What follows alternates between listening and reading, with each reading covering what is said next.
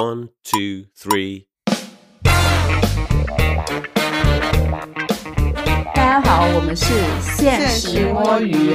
今天想聊一个关于不知道说僵尸还是丧尸的话题啊。这个选题灵感是来自于七月份要上映的一部动漫呃新番，叫《僵尸一百变成僵尸前想做的一百件事》啊。八月份这个真人的电影也要上映了，就非常有趣的一个题材。刚好借着这个作品，想跟大家聊一聊丧尸题材在各个领域的一些小故事。先来大家自我介绍一下吧。桑尼先开始吧。大家好，我是因为对于变僵尸这件事情感到十分恐惧，于是决定要单独找一个地方待起，免被人爆头的桑尼。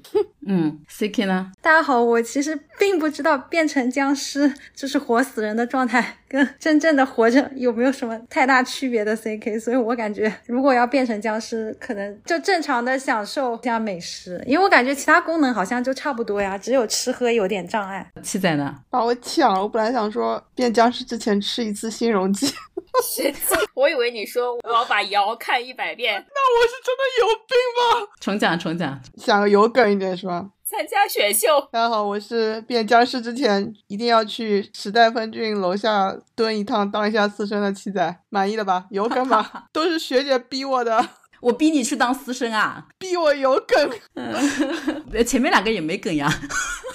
妈的，你最好有梗。大家好，我是在变僵尸之前一定要把头发剃光的学姐。这是什么梗？并不懂，这样我变成僵尸之后，我就在那一群僵尸里面是唯一的闪亮的光头啊，两森只是为了造型吗？就是造型独特一点啊，能够被大家一眼击爆毙，头 准确的爆头。为什么我要要求大家要用这句话来做自我介绍？虽然有一些同学也没有很严格的用这个句式啊，是因为我刚才介绍的那部作品叫《僵尸一百》嘛，全名叫《僵尸一百变成僵尸前想做的一百件事》。我看到这个作品的介绍就觉得很有趣，然后我飞快的去看了他的那个漫画，介绍一下他讲的故事啊，就是一个跟我们一样被工作折磨的不行不行的社畜，工作只有三年，进了一个黑心公司，反正比我司还要再黑心一点的黑心公司，就是 他还在正常的社会中，但已已经活得跟僵尸一样，就每天脸色惨白，然后加班到半夜，就是每天起来都非常非常的不想去上班的那种状态。结果有一天他上班的时候，发现全公司的人都变成了僵尸，就开始逃回家，一边逃一边想，哎，那我就不用工作了。然后他就突然焕发了生机啊，就露出了非常灿烂的笑容。然后这部漫画后面的题材就很像一个公路电影，就是这个主角觉得自己终于从这种惨无人道的被黑心公司压迫的经历中解放出来，然后他就给自己列了一个 list，说被咬到变成丧尸之前，他需要做一百件事情，其中就包括什么和空姐联谊啊、环游日本啊、编脏辫啊、美美的吃一顿不回转寿司这些非常无厘头的事情啊，就这样一个题材，反正还挺有趣的。但是其实后面我们就不讲这个事情了，我们只是借着这个由头大聊特聊一些僵尸题材的故事啊。这里我其实很想问一下，你们觉得丧尸和僵尸这两个词有区别吗？虽然这部作品翻译成《僵尸一百》，但我觉得它里面讲的是丧尸的概念，并不是我们中文语义的僵尸的概念。你做过功课，你来讲吧。这其实没有功课，这就是我的一个非常个人自我的定义。我是觉得有区别的。我觉得丧尸是我们理解的，就是传统上那种就是行尸走肉啊，还有那个《生化危机》里面那种就是被感染的要吃人的，就是打死需要爆头的，行动缓慢的那种形象。但僵尸，我一直觉得是那种你们有看过那种清朝的搞笑鬼片吗？就是穿着清朝衣服，林正英僵尸道长，对对对对对，我觉得僵尸是那种不知道是不是因为跟我看的那些小时候的那些什么开心鬼、见开心鬼之类的有关，就是我觉得僵尸是跟粽子一样那，就是中式跟西式的区别。对，所以我觉得那个翻译，我觉得是误翻。要我，我就觉得他这不是僵尸一百，是丧尸一百。僵尸一百就是那种手伸的笔直的那种笨笨笨的，然后头上贴着那个什么黄符啊，就是你呼吸的时候他就能找到你，你憋住气的时候他就看不到你的那种题材，我觉得才是僵尸啊。那吸血鬼先生的那种算僵尸吗？那吸血鬼就是吸血鬼啊，既不算僵尸，也不算丧尸啊，可是我觉得吸血鬼跟中式的僵尸好像很像是吧基？本就除了服装不一样以外，特质都差不多。但是吸血鬼不会奔着走啊，我觉得我们中式的僵尸就是要奔着走。港产僵尸片后来进化之后，也有高级僵尸可以行动比较自如，正常走路。对，呃，修仙文里也是的，就是僵尸进化到一定什么毛僵、飞僵什么之类的，还不是有等级的嘛？就最高级的那种僵尸还会跟人一样能说话什么的，对，有智慧。你们没有看过《我和僵尸有个约会》吗？那个邝天佑就是啊。就根据百科，僵尸又称跳尸、遗尸，源于明清时代，属于中国古代民间传说的鬼怪。与僵尸相似的怪物有吸血鬼、丧尸，这是百科里面写的，只是对僵尸的形态可能比较中国化而已吧。天呐，我们靠自己把这件事聊完了。我我重新定一下，就我们后面要聊的就是丧尸了，我们不聊僵尸这件事情了。僵尸以后单独开题材。好严谨啊！不是我怕什么道长搜到这个标题进来，以为要大聊特聊僵尸，神经，怕领域选错了。跟跟这位道长说一下，我们不聊僵尸了，我们要开始聊丧尸了。还有真有这种道长吗？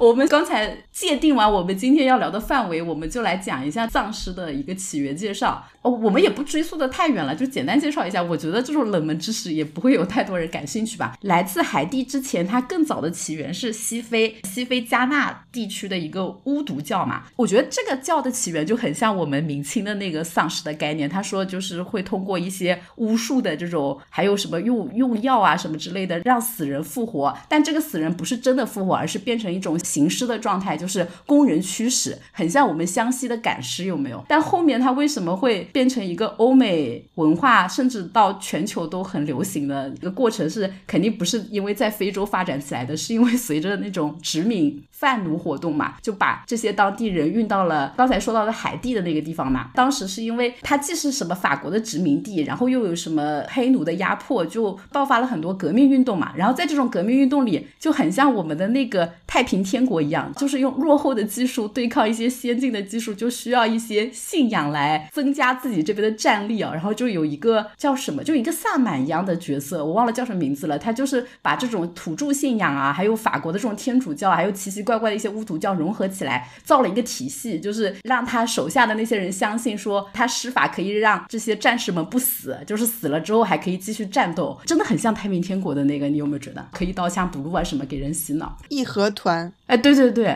在这种混乱的局势当中，就会发展。终于想到哪里不对劲了。这个话题越来越不对劲了。这没有啊，这首先是历史，其次是国外的历史，哪里有危险？但是这个时候，这个宗教和这个文化还只在海地这个岛里的嘛，就还没有被美国这个大宣传机器学会。这个文化怎么会被发扬光大的是来自一个美国的记者，叫什么威廉塞布洛克这个时候你怎么不讲英文了？（Z b l u k a 这个姓我也不知道怎么念。你念错我们也不知道，要勇敢。你不知道，可能有听众知道，没关系，欢迎指正啊。他是一个非常有冒险精神的人嘛，他听说了这个传闻之后，就是公费来这个岛探查。我觉得他一开始想做走进科学这种调查，就是来破除这个迷信的。结果不知道他在这个岛上发生了什么事情，他就变成了这个文化的坚信者，就相信有这个事情，然后回去写了一本书叫《魔法岛屿》，就这本书好像 The Magic Island，然后这本书就是包装成纪实文学，讲了说他怎么在这个岛上真的找到有这种人死亡之后，后面又出现，但我可能怀疑这是个双胞胎吧，他就坚信就是真的有活死人存在。回国之后开始大肆宣扬这种文化，然后发的那本书也大获成功嘛，毕竟就是非常的猎奇，很喜欢看这种东西。这本书好像是一九二几年的事情，然后后面三几年的时候呢，就是有人从这部题材找到灵感，就拍了第一部这种丧尸电影，叫什么《白色丧尸》啊，恐怖血腥的那种题材。这个就基本上是一个这个丧尸文化怎么一步步从西非走到海地，再走到美国的一个链路啊。这个时候还没有发扬光大，我们先停在这里啊，问一下大家有没有什么好奇的或者想要评价的点？没有，我刚刚拍死了一只蚊子，我觉得比起丧尸，还是蚊子吸血比较恐怖。丧尸并没有要吸血啦，让我去拿个风油精。我跟你说，我不会剪掉的。我被咬了五六包，真的。打破第四堵墙。哎呦喂，真的是介绍完这个叫什么丧尸起源的这种冷门知识啊，我们可以开始聊一下丧尸文化怎么又从美国发扬光大，走进千家万户的历程啊。我先讲个头，就是你们肯定不会看过的一个作品，真正的意义上开创了病毒感染、吃人再感染这个设定。因为其实前面不管是它起源的巫毒教的文化，还是后面那个什么魔法岛屿里面这些书，都没有设定说丧尸是由于病毒感染以及它咬到人会传染这些事情，只是说尸体会复活而已。但真正开创这个设定呢，就是我们要提到的，可以说在恐怖片领域啊非常有名的一部电影叫《活死人之夜》。这部电影是黑白电影，然后是六八年的，我觉得应该没有有人看过。就是他这部电影的评价，就是除了刚才说的作为丧尸文化的一个非常十足的完善的设定之外，他还被评价为什么有什么政治隐喻啊之类的。然后我就很好奇，到底哪里黑色了？我就是大概看了一下这部电影的简介嘛。这个电影的男主角是个黑人，就是这个黑人活到了最后嘛。其实他那个故事情节跟很多恐怖片一样，就是一小群人因为各种各样的原因集中到一个房子里，然后被丧尸包围和丧尸战斗啊之类的各种各样的原因，就死的只剩下主角一个。第二天他撑到就是有救援来的时候嘛，他开门走出来的时候被那个士兵当成是丧尸击杀了，非常有政治隐喻。你解释一下，没听懂，这个大家自我体会哈，我也不知道他在讽刺什么。太深奥了。毕竟我们对六十年代的那种中，国人不是很懂这些东西。对，就这样吧。那这个第一个里程碑就讲完了，基本上这部作品是完成了丧尸设定的一个最始祖的设定吧。后面大部分的丧尸作品其实都没有逃出这个领域吧。那我们就开始进入这个文化怎么从美国走向全世界呢？不能绕开的这个话题就是《生化危机》系列。这个我觉得不玩游戏的人，即使没有看过这个电影、这些系列相关的电影、漫画的人，都应该听过这部游戏，听过有这些作品在的。你们有印象最早听到《生化危机》是大概什么时候吗？小学几年级？中学吧，小学吧，七仔什么时候听过吗？没听过，没印象。一直都没听过。毕竟七仔现在是小学生。好吧，火的时候还没有出生是吗？这个作品这个系列最开始是以游戏的面貌面世的嘛，一开始是恐怖游戏，后面越来越就是变成感觉真人射击游戏。最早的一部是九六年发行的《生化危机》，后面就是什么《生化危机》一二三四五六七八，还有什么外传，就超级多。我我也不是这种恐怖游戏的忠实爱好者，所以也不是特别特别了解。要不这样，七仔，我教你几个梗，让你快速可以伪装成对《生化危机 》系列很熟，好，教你它的英文念法。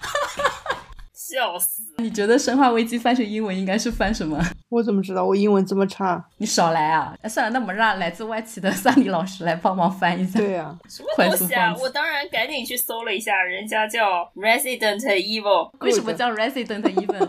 突然间考我，只是买梗啦。抽查它其实它的日版的名字就是一个音译的词，但它那个外来词并不是 Resident Evil 的外来词。Biohazard 嘛，是吗？其实它的日文名是真正的《生化危机》（Biohazard），但是为什么翻成英文会变成 Resident Evil？就是所谓台湾版会把它译成《恶灵古堡》，就是因为当时日本先做了这个游戏，然后想推出海外的时候，发现这个词儿有海外版权被一个乐队注册了，然后他们就不能叫这个名字，所以他们就把自己的英文起成了 Resident Evil。尤其是因为它第一部的时候故事就是发生在一个古堡里的了嘛，所以它翻成了这个，然后后面的系列也就强行叫这个名字，虽然后面已经跟古堡没有任何关系了。就台湾的版本就会翻成恶灵古堡，因为它就是英翻中。后面好像《生化危机四》还是几的时候是直接从日本引进国内的，它就按它原来的英文名翻成了《生化危机》。那 除了这个就是非常冷僻的知识点，你们对《生化危机》还有没有其他的一些认知的梗啊？有没有要补充的？没有，七仔，你没有听过那个保护伞公司吗？安布雷拉就是里面最大的反派的那个公司，没有，你不要再为难我了。完全是七仔的绝缘的领域。桑尼不是更了解游戏一点吗？你对《生化危机》还有哪些梗的印象，或者哪些有名的桥段或者词汇？我只知道求生之路。天呐，哎，我觉得你们就是记忆里忘了。我讲一个人，你们肯定能想起来他跟《生化危机》的关系。就李冰冰当年演《生化危机五》都宣传成什么样子了，你们一点印象都没有吗？没有，这这实在不是我们的领域。宣传宣传白宣传，李冰冰真的白干了。我觉得这是作为一个文科生，听到“生化”两个字已经劝退了。不是作为一个最新 follow 内娱的人，听到李冰冰这个名字，感觉已经要入土了。就以前的 两百年前的娱乐市场。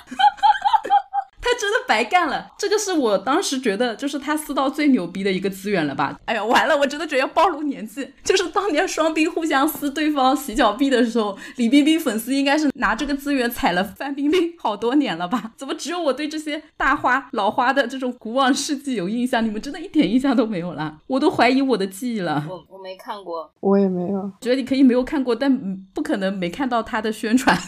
他的营销，我连五是什么时候都不知道。嗯，它是二零一二年的，呃，《生化危机五：惩罚》。他演的那个角色是《生化危机》系列里面不是一个跑龙套的角色，还是个挺重要的角色，叫挨打王，是一个亚裔，是不是中国人我就不知道了。但他在游戏里面啊，好几部里面都是一个挺重要的角色，人气也挺高的。所以我当时觉得李冰冰撕到这个资源还是挺牛逼的，就感觉是应该很那种很厉害的打星才能出演的角色。既然我们的什么主播们都这么年轻，对这件事情毫无印象，我们就不展开聊了。我还是概括一下《生化危机》对于这个叫什么丧尸是文化的传播的意义吧。因为这个故事整体的基调就是讲日本的阴谋论，就是当时可能也跟冷战啊这种背景有关系嘛。它的设定就是有那种大型这种全球公司做那种病毒研究，它的里面的很多怪物啊，不是普通人类的形态，它里面有一个我我小时候是阴影的画面，就是有一朵像。花一样的东西会从人的嘴巴里长出来。它和之前的对比起来啊，就这里面加入了很多很科学的设定，就包括说这个丧尸病毒的起源，什么 T 病毒，它连这个病毒都有具体的名字，然后是什么很古老的什么地底下的某某些植物里面提取出来的，然后包括有一些暗黑的情节的描写，就觉得这种大公司搞研究的都是为了发战争财呀。他的公司的创始人一开始是想用这种病毒去制造一些让人类什么进化啊、长生啊这种。方向的，但最后发现能把人制造成武器，默默的开始就是做这种实验，就用这种病毒把人感染成那种很有攻击性，然后可能还听话，就有一些成功的可能还会听话的这种叫什么暴君啊，还是各种怪物。但这里面啊，其实我现在看，我觉得有个很搞笑的点，就当时的那个思路是把人感染成武器，是一个低成本的造武器的方式，但到现在你会发现人才更值钱嘛？可见当时的人口的。生育能力还是很强的。你看现在，你要把人搞成武器，搞成一堆废肉，这这这完全是浪费资源。这个系列的故事其实除了刚才说的艾达瓦，其实里面所有的人都是欧美人，就是白人，然后黑人各种的，就没有什么亚洲人，只有那个李冰冰演过的那个艾达王是一个亚洲人。但是这部作品真的就是日本人研发的日本产的欧美人的故事。然后这个我是觉得它真的就是一个巨大的里程碑吧。我在下一阶段放了《行尸走肉》嘛，因为我觉得作为是一个游戏推出的故事，即使后面那个电影化之后，它整体的设定都很悬浮，然后包括这些发。生的枪战啊，这种什么间谍公司、各种什么保护伞公司，还有里面什么国家安保机构的公司之间的战斗，都显得离我们平民很远。就你虽然觉得画面很恶心，但你不会觉得有多恐惧，或者说觉得说什么特别带入。行尸走肉其实就不一样。当时这部作品出来的时候，作为一部美剧嘛，它的场景就没有这种什么游戏作品里边的这么架空，感觉像发生在普通的街道、真实的城市里的故事，确实是对很。多人的冲击非常大的，哎，行尸走肉是，哎，我要暴露年龄了，一零年，这应该是我们那时候看美剧最有空的时候 出的作品吧？是的，我记得那个时候就是寝室里面所有人都在看，非常的红。那你呢？你在干嘛？我在看 Gossip Girl。那我也是加一。我我我听到行尸走肉这个名字，我又走远了。你们是害怕吗？听过我们那个夏日什么恐怖特辑的，就知道粉群主播都是胆小鬼。对我没有被他吸引到啦，因为我其实大概跟他们看过一点点，我知道这个片子虽然是以丧尸为主题，但更多讲的好像到了 CK 老师趴，就是探讨在这种极端社会环境下人和人之间的一些关系。本人快速的离开了，本人只想要看到什么年轻的什么日本男女高中生们之间撕逼的故事，所以我就在快乐的看 Gossip Girl。Gossip Girl 哪里日本啊？美美高啊，美国高中生。那你一定很喜欢 New Jeans 吧？你要为下一期埋伏笔还是什么意思？没有没有，随便 Q 一下，听到美高就忍不住想起这个团。CK 这么有社会调研意义的美剧，你居然没有看吗？这我我看美剧真的看的很少的。CK 今天这期听完，马上回去看人与人之间的关系。那他真的看不懂，有十一季。你继续，那看样子这个爆火还是非常有受众面的爆火，只有在我记忆里的爆火。因为我当时跟萨尼一样，就是我周围的室友们都在看。很过分的是，有一些人真的是叫什么下限非常的高，就是一边吃饭一边看这个剧。如果你们没有看过，可能我需要解释一下，就这个剧里面会动不动出现一些血浆爆棚的画面，就跟看实习医生格雷一样嘛，还好吧还要更恶心一点。？OK，实习医生格雷应该做手术最多是一个人被解剖嘛，对不对？然后他就是真的会出现一群丧尸分食一个人啊，尤其是第一集的时候，其实还很震撼的，算是美剧的特点。就第一集拍的巨精彩，他是那个男主角在医院里醒来嘛，他是一个警察，然后在前面呃出警的时候被枪击变植物人很多年，然后他醒来的时候就突然发现自己身处那个医院，被单独的锁在一个病房里，出去之后发现外面的布满了这种丧尸。他剧里面的设定是，这个世界的人是不知道有丧尸这个东西的存在的，大家都没有这个概念，猝不及防和对这个东西完全没有认知的情况下，遭遇了巨大的灾难，然后整个社会就失去了它的各种功能性嘛，军队、政府都都不存在了。这个男主就是出来之后回家去找妻儿，从那个医院那个镜头一路拍过来的时候，就那个画面就是非常的恐怖，然后墙上会有人用血写着什么“不要打开这扇门”啊之类的，然后地上会有一些吃完的残肢，走到哪里看到有一个什么只剩一半身体的这种尸体在那边蠕动啊之类的，很真实、很日常的场景里放入了很多这种非常恐怖的画面，就是让人一下子就带入说你突然在一个丧尸世界里醒过来，然后你要怎么活下去。后面当然不是男男主一个人嘛，就男主一路上找他的妻子，然后加入一个小队，有点进入了我们丧尸文的套路，就先是什么小队里的一些势力的斗争啊，内部斗争，然后再会遇到一些其他的小队更坏一点的这种道德底线更低的小队，然后他怎么样保护自己小队的人，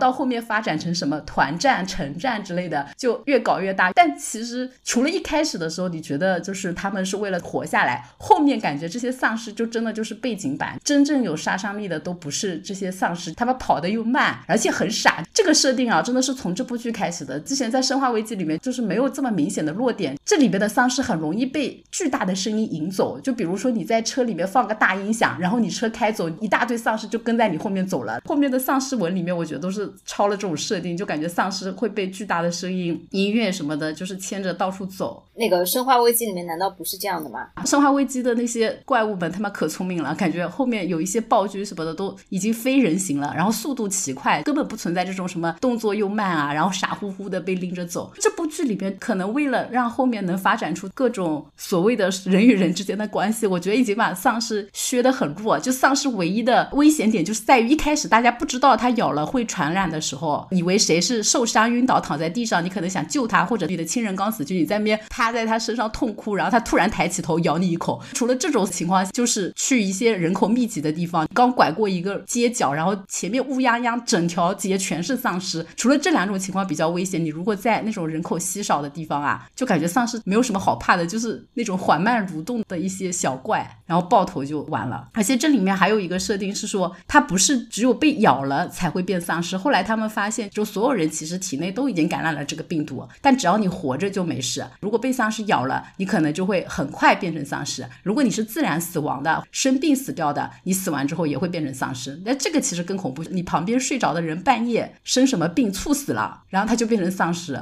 我觉得这种都是后面为了增加这个主角队的求生的难度，加了很多设定吧。你们都没有看过，我很难跟你们回顾里面的人气角色，是不是这一趴也要跳过去了？你向我们的听众朋友们介绍吗？简单讲一下，这部剧里面主角叫瑞克嘛，就是刚才说的那个警察。第一集我当时看的很带感的一个点，就是他是去找他妻儿嘛，回到家里发现妻儿好像已经被人救走了，因为东西收拾过的。他在第一集的时候应该就是找到他妻儿了，然后发现他妻儿是被他的同事，就当时跟他一起出警的同事救走了。然后那个同事本来去医院想救他，发现因为昏迷，就是要带着氧气机救不走，就只好把他锁在那儿，然后跟他妻儿说他已经挂掉了。后面就跟他老婆搞在了。了一起，就是第一集就有很多剧情，就一开始就所有人都知道主角被戴了绿帽，除了主角自己啊。后面不到几季之后，飞快的就是他老婆怀孕了，第二季就下线了。就美剧的特点就是你觉得这个人是个重要角色，殊不知他下一集就下线了，然后这个时候他就不知道孩子是谁的。就即使是在这种丧尸的背景下，就是美剧的该有的要素一点都不缺。所以这个剧火不是因为他刺激，是因为它还是一部家庭伦理剧吧？我本来以为他要走家庭伦理剧的方向，但是很快男主就把他的这个同事干掉了，然后又很快他的老婆也死掉了，就给他留下了一个儿子和一个不知道是不是自己的刚生出来的婴儿女儿。我开始以为他要跟他的那个同事相爱相杀，就是为了争抢他老婆，就是要纠结很多季。就是他那个同事叫肖恩，其实也是一个挺帅的演员演的，就你感觉他戏份很重，要跟那个男主瑞克两个人双侠很久，结果突然就发便当，后面就不停的换反派嘛。开始以为肖恩是反派后，结果他很快挂掉了，然后又出现什么另一个阵营的什么一个总督，就是一个看上去仪表堂堂，然后很会说话，装的很善良，就是带了一个小镇的人嘛，对内好像是维持正义，然后对外一直去做烧伤抢掠，就是那种很厉害的角色。你以为他要搞很多季，但又很快的就被主角搞死，就是很典型的丧尸文的套路，就是主角队就真的不停的在打怪升级，然后从打丧尸到打那种敌方阵营什么的，领地从几个人的小队变成什么一个小镇，这种边拍边播的形式，就是你不知道他什么时候就烂尾了，都不是因为剧情的关系，就因为这个角色本人的事情，就导致他强行扭这个剧情，就给观众嘴里塞屎。里面有一些人气角色，比如那个主角的儿子，好像就是因为要去大学读书了，然后就突如其来的就是猝不及防的被很降智的发了一个便当，就很多这种情节。所以我觉得当时如果在线再追的话，还挺有意思的。现在如果返回去看，我真的觉得看完第一季就差不多了吧，后面真的越看越累。现在好像十一季结束之后，里面的有些人气角色出了一些衍生剧，目前好像还有在播的，我就不展开讲了。刚才因为说到是伦理剧嘛，就是美剧有很多其实是就是在一个很离谱的外壳下，然后讲的就还是那些确实讲的还是那些伦理剧的故事，只是说它套了一个很离谱的设定，比如说世界末日，比如说什么丧尸爆发了。之前还看过那种，就是有一天全国决定在某一天就是屠杀变成一件合法的事情，官员以下的所有人都可以参与这种随便杀人犯罪。大逃杀这种，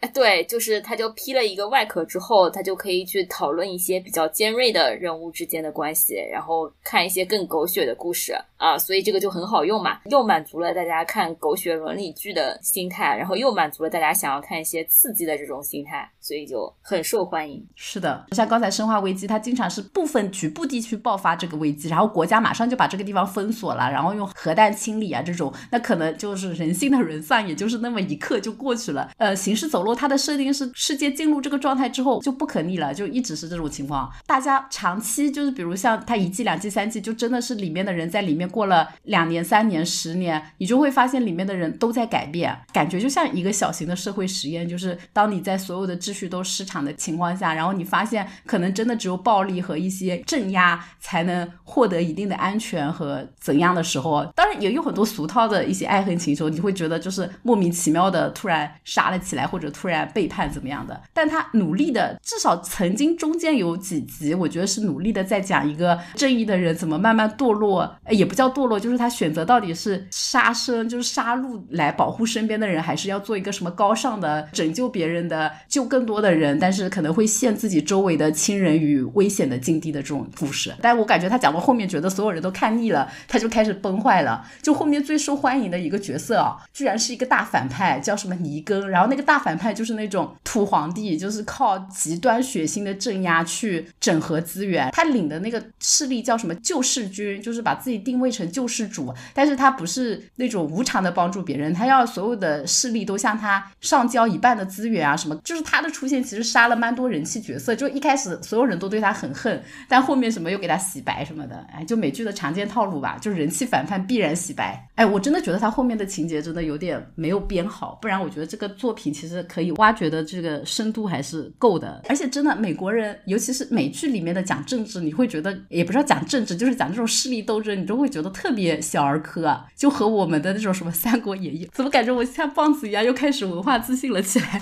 就我当时看那个《纸牌屋》的时候，我都觉得我是特地把它低幼化嘛，我就觉得里面的政治斗争就显得非常的肤浅。就要文化自信，中国人民从此站起来了。好吧，这是我个人感受啊。我还蛮喜欢看《纸牌屋》的，因为我每次点开都能快速睡着，这是我睡得最好的一部美剧。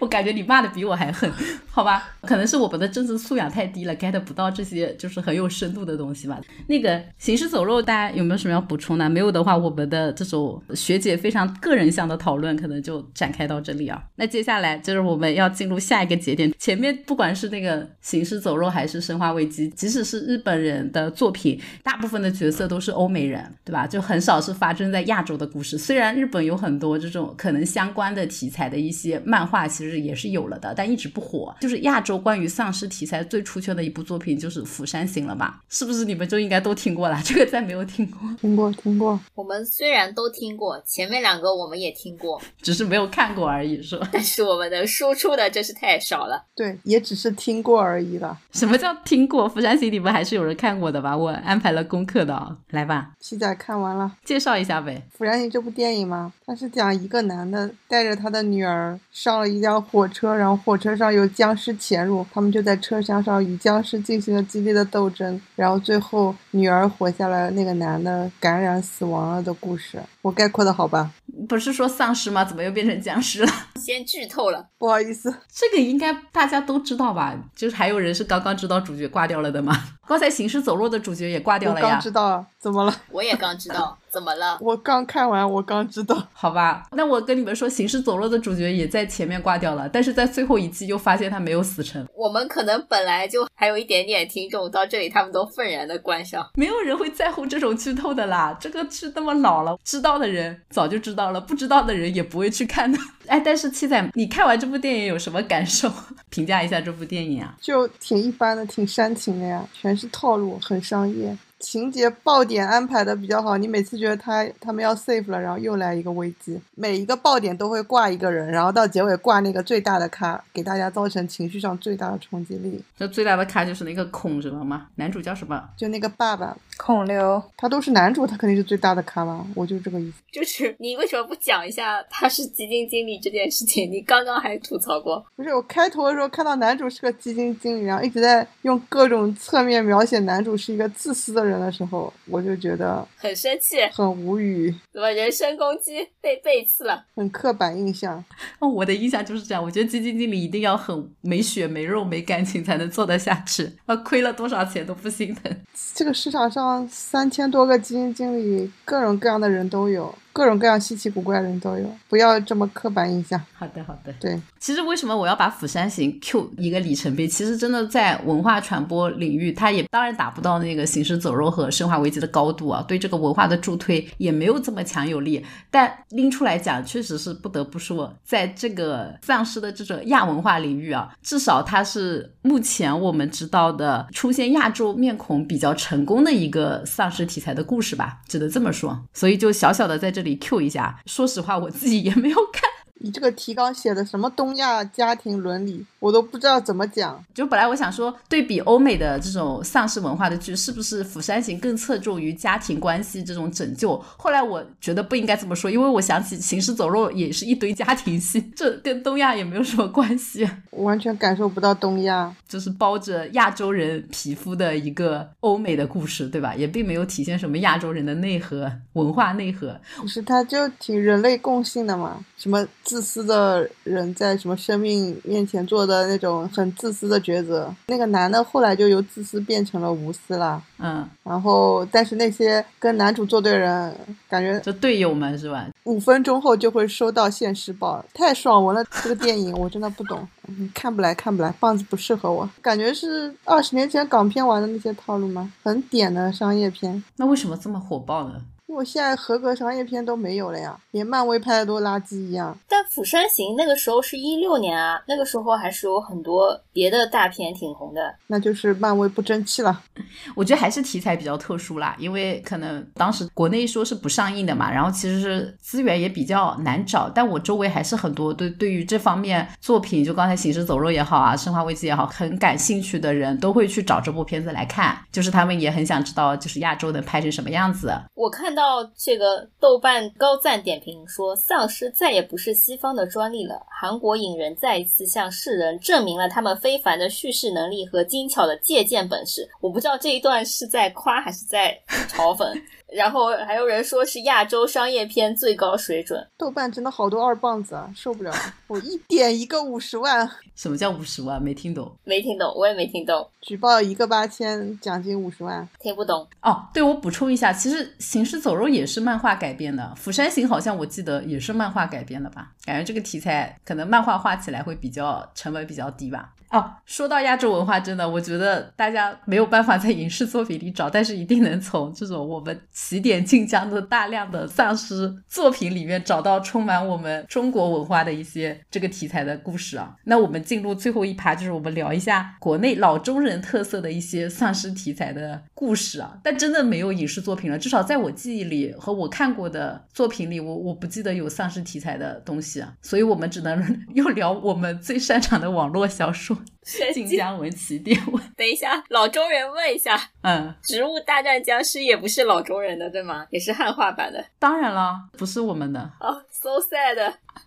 呃，在进入聊那个网文之前，我还是想尝试讨论一下，你觉得为什么国内不能拍啊？就是不给拍吗？拍不出来这种？你像我们人那么多，随便雇几千个群众演员演一下丧尸，我觉得可能比行尸走肉要壮观多了。现在首先很难拍，首先你只能把它拍成一种传染性极高的大型传染病，而且那行尸走肉也是讲传染病啊，不是讲鬼的，大家都是以科学的视角在讲丧尸这件事情，又不是拍僵尸。是，哎，这个影响不好，大家现在比较敏感。那也是疫情后才影响不好吧？疫情前应该没有这个 联想啊？为什么疫情前也没有呢？还是我们没有分级，所以对这种恐怖题材就是有限制啊？因为老中人有老中人自己的僵尸，可以了吗？那 C K 和七仔有没有什么猜想的原因啊？无责任脑洞一下，没有，好吧，别待会儿有，是我只是我们孤陋寡闻，我跟你讲，反正我没印象，我是真的没有印象，我我觉得我看恐怖题材还算看的已经算挺多的了，一点印象都没有，就是我有印象的国产剧或者电影啦，就是恐怖氛围的也都是那种粽子、毛酱。对对，也有可能确实在我们老中人眼里，就僵尸啊，不是丧尸吧？只有这种年轻人写写网文的年轻人观念比较超前一点，喜欢这种设定嘛。那我们还是聊网文吧。那个，要不萨尼先先讲，感觉 C K 都下线了。C K，你睡着了吗？没有，我主要是网文，我也 不怎么看僵尸类的。之前七仔讲的那个《我和僵尸有个约会》这种古早的剧，我们不聊僵尸，我们聊丧尸，直接崩溃了。要是评论里说的是这可能是小宇宙聊僵尸最好的一期，你该如何应对？我就把它翻成英文 zombie。好好好了，就说回来，说回来，我们我们可以开始聊网文了。留给网文的时间不多了，我只能讲，因为丧尸也不在我的审美取向。我虽然看过著名的《不死者》，但是并不是因为它是丧尸文我才去看的，当然是因为这是难得的强强 A B O。这个世界上还有强强 A B O，难以想象，真好看，真美味。好吧，这个还是可以推荐一下。你你讲，你先推荐。我觉得它套了一层丧尸之后，你感觉这个欧米伽好像更强了一些。它本来就是在丧尸和人类这样的等级斗争中处于一个弱势，然后呢，又在 A B O 这样的世界里面，因为它是个欧米伽而处于弱势。但是在这种双重弱势的打击下，它还是很牛逼。所以想看强强的，为什么很牛逼啊？它好像有一些，还是有一些特异基因吧。当你揭开这层就没什么意思，但这些都不重要，反正它就是一个很强的兽。我想说，它没有一些你觉得有区别于行尸走肉和那个生化危机的设定嘛？就是一些老中人的设定，老中人的设定。你你别老中了，你怀上独有的设定吧。怀上有什么独有的设定？是普瑞斯特吗？不好意思，不是，是怀上，是怀上。我，这样我居然说对了，因为我们 A B O 那集聊过呀。你这个渣渣记忆。好难讲啊！怀上的特别的设定不就是肉多吗？强瘦啊，强瘦啊，这样的啊，很适合我了。她是瘦妈妈，就是受控那种。为什么突然间开始聊起 BL 作者啊？因为丧尸你们也聊不出什么，我只能在你们擅长的领域里展开一下。然后除了著名的不死者之外，另外一部比较著名的就是飞天夜翔的二零一三。我看到所有的扫文推荐都是说。呃，他的末世群像写的特别好，主 CP、副 CP 都非常美味。但是由于这本我没有看过，我看过，我看过，但我有点忘了，好像副 CP 被发便当了，我怎么记得？你又开始强行剧透，我不知道，我只知道副 CP 是养父子，是一对养父子。就这种看到这种设定，我就非常劝退，赶紧跑路离开。但是有些人应该很爱啊，那应该不是你一个丧尸文还有不发便当的，那我们不死者里面就便当发的遍地飞起。最后那个什么都死光了，可能只剩下主角。比较著名的文笔也比较好的，应该就是这两篇了。然后我在找扫文的时候，还找到一些就是非常猎奇的，真的是。丧尸之间的 BL 我，我实在是没有什么兴趣进行一些阅读。是受和攻都是丧尸，还是受或者攻其中一方是丧尸啊？我有看过其中一方是的，没有看过两个都是的。感觉你那个更重口味。我就觉得你写两个都是的那种啦，就真的就是反人类了。就是一般你看主角方肯定都是获得胜利的嘛，然后两个主角又都是丧尸，就觉得人类一败涂地。但是一般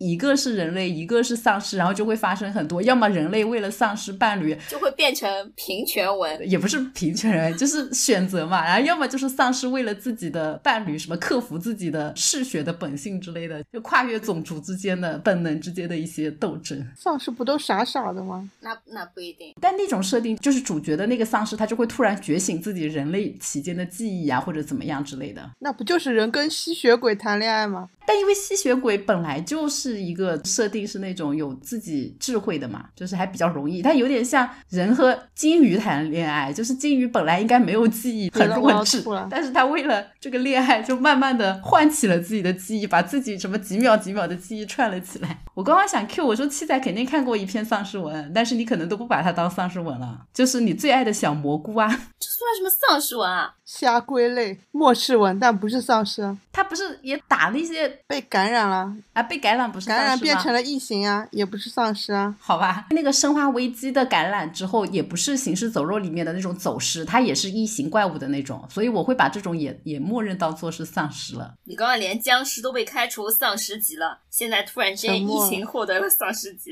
你小蘑菇都能算丧尸，我却要把吸血鬼跟僵尸跟丧尸切割那么清楚，你怎么回事啊？那那行行行，小蘑菇不算不算，就我有时候确实会把末世和丧尸混在一起，因为他们的很多套路真的太像了，就是在正常的世界突然爆发一些异常的事情，然后人类就变成了一个绝对的弱势。反正就是我是觉得有一种求生模式上的共同点，对，吸血鬼和僵尸的故事大概率都是发生在人类正常社会中，然后他们两方其实才是弱势，就是要在人类中隐藏自己。这个也没什么好争的，就快速的划过。我们还是继续聊回我们的这个丧尸文啊。桑尼除了那个二零一三，还有别的吗？嗯，我还看到过一篇，就是大家推的很多的，叫做《丧病大学》，然后作者是颜良宇，反正也是那种还蛮红的。作者嘛，但是看了一下这个书评，我就是迅速离开，因为它是校园文。这个设定是这样的：一个是学霸，一个是学渣，这也就算了。问题是在四六级考试那天，寿当打开门就看到了一只黑色瞳孔的丧尸。为什么还有四六级考试？这种设定根本没有人有兴趣，不想考试了，就是可以交给我讲，因为这部我是看完了的。看的时候真的很好笑，可能我看的时候也是在大学期间吗？好像也没有这么早，忘了。反正四六级考试当天。那倒也没有，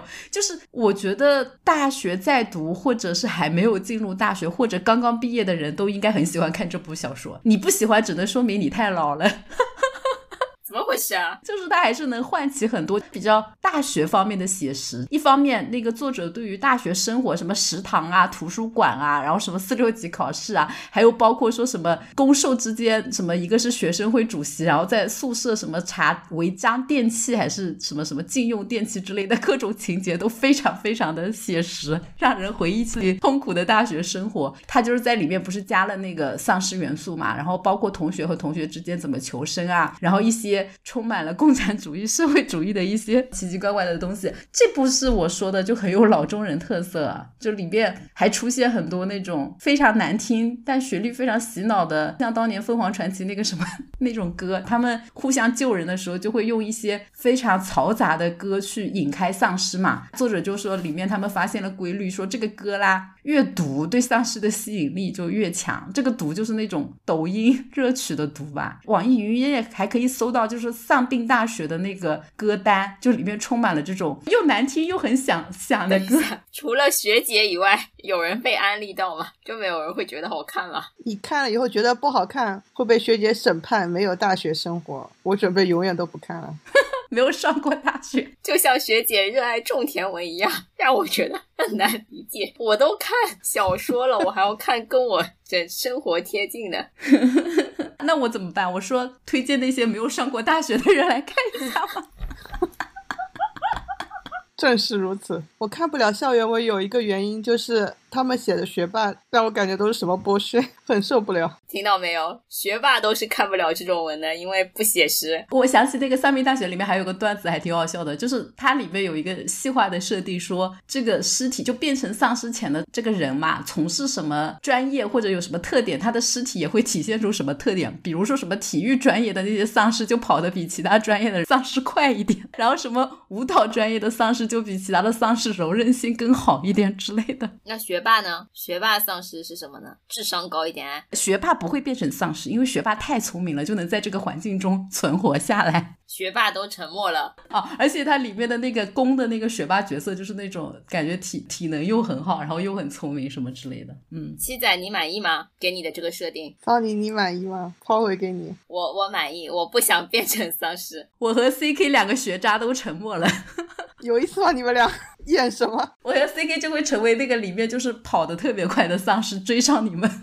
我 体育特别好。可以了，可以了，我安利完了，安利完了，聊不下去了，就这样了，聊不下去。哎，其实我我确实看过很多有种田的丧尸，但我已经忘了名字是什么了。但我看过好多这种类型的，就是在丧尸世界里，就是说什么在阳台种菜啊什么的。真的假的？是你的品味很阴间。真的有？不是，是这样的，学姐，就是我能理解他们要种菜，但是也不会把种菜大写特写，种田大写。真的大写特写，导致我当时看到《行尸走肉》里面那个他们好多势力里面只有一个势力会种菜，其他势力都只能在外面收集食物。我就觉得在国内应该每个势力都会种菜，大家应该都永远不缺瓜果蔬菜。不大写特写怎么吸引到学姐这种受众呢？那可能真的是我被推荐的标签的问题。我真的看过这种，还有那种就是加异能类的，就是有那种丧尸结合异能嘛，就是主角会突然多了一个什么空间异能，然后那个空间里面就一定要有有什么泉水。这个我看过，这个后面就会被发展成重体啊，因为它那个空间里面的泉水就是是拿来。种什么都长得特别快之类的。是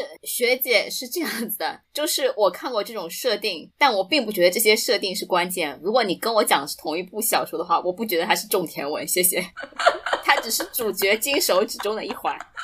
哦，好的，重点并不是这个空间和铁，是吧？小蘑菇都能讲成是末世文，你就知道学姐的归类跟我们不太一样。好的，好的，我在微信读书上搜到一个关于丧尸的书单啊，我跟你讲，特别好笑。那个书单里面的书就是特别特别的诡异，就有人问说这个书单跟丧尸有什么关系？然后别人就说这是为了写丧尸文做的准备的素材，就是感觉好像一个人动手要写丧尸文，他就先要看这些书。这些书是什么呢？种田。文合集啊，学姐最爱他的那个丧尸求生文合集里面的书单是家电维修手册、无人驾驶、彩色图解科学养牛技术、蔬菜城市化栽培技术、鸡蛋标准化养殖技术、马铃薯传奇、无土栽培、菜园里的学问。有人说这是为了末世做准备吗？别人回复说可能是为了写小说。穿越文也需要呀。当学姐，你穿到你最爱的种田文里面，你也需要这些东西。但这个书单的名字叫《丧尸求生文》，可见他觉得 最最需要这个的。哦哦，还有现代蔬菜栽培技术手册。待会儿这个书单我分享给你们，大家都学一学，免得以后无法求生。好了。关于网文，我们不仅介绍了一些网文，还介绍了大家要写这些网文的准备工作。要不我把书单放在 show notes 里吧，大家都学习一下。天哪，你为什么要给这个书单卖安利？万一有听众听完之后想写丧尸文呢？好了好了，我们收收尾吧，收收尾吧，强行现实联动一下吧。我其实都觉得不用联动，大家都能根据我们刚才讨论的话联想起一些经历。当丧尸病毒爆发的时候，我们该做什么？我在 B 站上曾经看到有一个视频，就是教大家说一级丧尸病毒爆发，就是他把丧尸病毒爆发的危险程度分成很多级。那个视频是只讲了一级的这种程度下该做什么，然后这个一级的定义就是社会没有完全失去，就是你还能在广播里听到一些政府层面的通知，然后你可能还有电什么之类的，只是局部地区就是有这个丧尸病毒感染，可能你还能在家里就是保证自己安全的情况下，你该做什么？里面所有的事项都非常适用于我们前几年。就跟这两年的不确定因素有点像。对对对，就是大家要做好一些囤积工作，然后和人保持距离，戴好口罩，对吧？还有就是有什么莫名其妙的人倒在地上，不要接近，直接报警，免得被突然蹦起来咬一口。还有什么要补充的吗？我觉得丧尸和吸血鬼最大的区别就是面对吸血鬼，我很想直接被咬一口加入他们；但是面对丧尸，你就很难想自己被咬一口，因为实在是太恶心了。你可能不止被咬一口，你就被咬完了。对，所以还需要这个跑得快一点，要么就是变成学霸，可以吗？可以可以。嗯，那 C K 呢？我觉得就是这种神神鬼鬼也不是，就是宗教，挺挺神奇的。因为你还停留在起源那里嘛？后面都已经这么科学了，怎么还神神鬼鬼？就问我。我觉得就是这是一个设定呀。就我小时候其实最疑惑的还是这个湘西赶尸的这种故事嘛。就就我可能天然的还是热爱科学。对，对于这种 学姐要生气了。我他妈讲了一整期，你还在那边给我讲 湘西赶尸，我哭了。是这样的，C C K 老师，就是你你可以讲丧尸，也可以讲小蘑菇，但是你不能讲僵尸。不，我的意思就是说这一类的湘西这一类对对我来说都是神神鬼鬼，就是就是我懂他有一个设定。但是我就 get 不到，我只能这么讲。这个像什么？这个这个像我在前面辛辛苦苦把红豆绿豆分成两摞，然后 C K 一来把两个花倒在一起，然后还把黄豆倒了进来。聊了一个半小时以后，C K 老师仍然沉浸在湘西赶尸中。哎，好吧，好吧，我我不会，我不喷 C K 老师，我等有丧尸呃丧尸文化爱好者来评论里，抨击一下你，一点都不尊重我们小众文化。我跟你说，这节目效果爆炸，就是总是。有人 get 不到的小众化，应该说，我我就是看什么文学啊，BL 文学还是线上文学，我都不会看这种设定，你知道吗？我就是一个现实主义爱好者，我就是对这种异次元的设定，这只有什么降临啊、湮灭啊这种科幻我是能看的，但除此之外，有点超现实的我都看不了，我就是这样的人，非常的 boring，sorry。C K 老师在末世文和种田文之间选一个，你选哪个？那种田吧，种田那么写实，当然选种田。对啊，我觉得种田吧。我是想问说，丧尸世界和 A B O 世界，你一定要选一个，你选哪个世界？那可能是丧尸世界吧。我其实刚刚就想问，我觉得丧尸的有些片子是不是 B 级片啊？就是是不是要分级观看，然后就要保护我们这种弱小的心灵？分级你也十八岁以上了呀，没有什么分级是分到四十以上的。不是，我就是我就是天然的对这种 B 级片，我就我不是 B 级片爱好者。那你怎么还选丧尸世界啊？那你不应该选 A B O 世界？不是，我觉得就 A B O 太奇怪了，没必要，大可不必。C K 效果真的爆炸。我懂了，C K 老师的逻辑。就是这个世界和现实世界之间的距离，就它偏离程度越大，不管它往哪里偏移，C K 老师就拒绝。对，虽然我们是社会学学生，所以我们对社会的越轨跟失序非常的敏感。我跟你讲，在那个丧尸大学里面，社会学的学生看到这个世界变成这样，他们就自杀。怪不得他们看不了丧尸文。我觉得现实世界已经非常的精彩，非常的有趣了，不需要再加任何奇奇怪怪、神神鬼鬼的设定了。唯一有办法，我觉得让 C K 老师尝试一下，就是这个题材的，只有八月份要播的这部作品，我刚才介绍的那个真人版的《僵尸一百》，日本是奈飞投资的，王俊凯要演。王俊凯什么时候变日本人了？他男主是那个 C K 老师看过的那个魔法师的那个兽，就是赤楚卫二嘛。但我也不是他的粉丝啊。对啊，完全没有说服。利啊。女主是那个白石麻衣除，了王俊凯会演，你其他都没有。我我只能说我我看日剧就是看真人版的，像那种荒川爆笑团，就是变成合同这种，已经可能已经是我的极限了。不是你不要听 C K 老师说了什么，你要看他做了什么。C K 老师做所有事情 都跟王俊凯有关。C K 老师会看这部电影的，因为我看预告，我觉得是 C K 老师会喜欢的。他其实就是包个丧尸皮的公路电影，就是冒险公路电影。对对，不要真的给我看 B 级片，不要给我看奇怪的不不避场景。忌不避忌，你你可以尝试一下。我们这种爱看 B 级片的阴间狗怎么了？你少来，你自己也不看。谁说我不看？《春娇与志明》就是 B 级片，七仔重新定义 B 级片，不是我定的，是香港电影协会还是什么？还是那个什么香港电影局啊？人家评的好吗？重新定义 B 级片。回到我们的这个话题上，你对于真实世界出现丧尸，你有什么建议或者是小感想吗？问我，嗯，那就赶紧保命跑逃走啊！逃不了就就是加入他们，早一点丧失理智比晚一点丧失理智要好，不然我会像 CK 一样很痛苦，你知道吧？世界崩坏了是吧？对，我其实当时的第一反应就是我要想办法赶紧跑回家，然后我就非常后悔我买了电车，就是没有办法赶快跑回家。什么东西？我发现就是 C K 老师就是拒绝思考这种超现实主义，学姐就是明明在这非种超现实的是架空世界里面，一定要用现实世界的这个东西来套。怪不得喜欢丧兵我跟。七仔这种就是都已经丧失世界了，随便吧。就是跑回老家就可以找一个山头躲起来，毕竟就是我们南方的山上还是有很多丰富的物产，适合逃荒和避难，可以吧？那我们今天就到这里啊，nervous, 拜拜拜拜 be not so frail. Someone watches you, you will not fail. Be not so nervous, be not so frail. Be not so nervous, be not so frail. Be not so sorry for what you've done. You must forget them now, it's done. When you wake up, you'll find that you can run. Be not so sorry for what you've done. Be not so sorry for what you've done.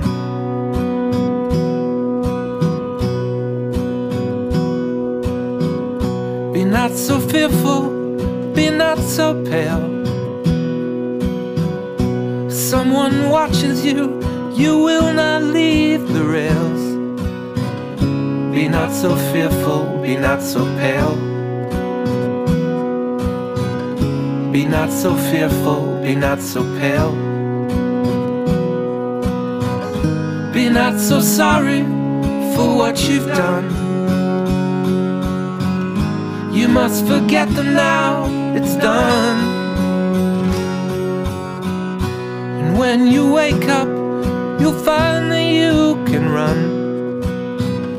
Be not so sorry for what you've done. Be not so sorry for what you've done.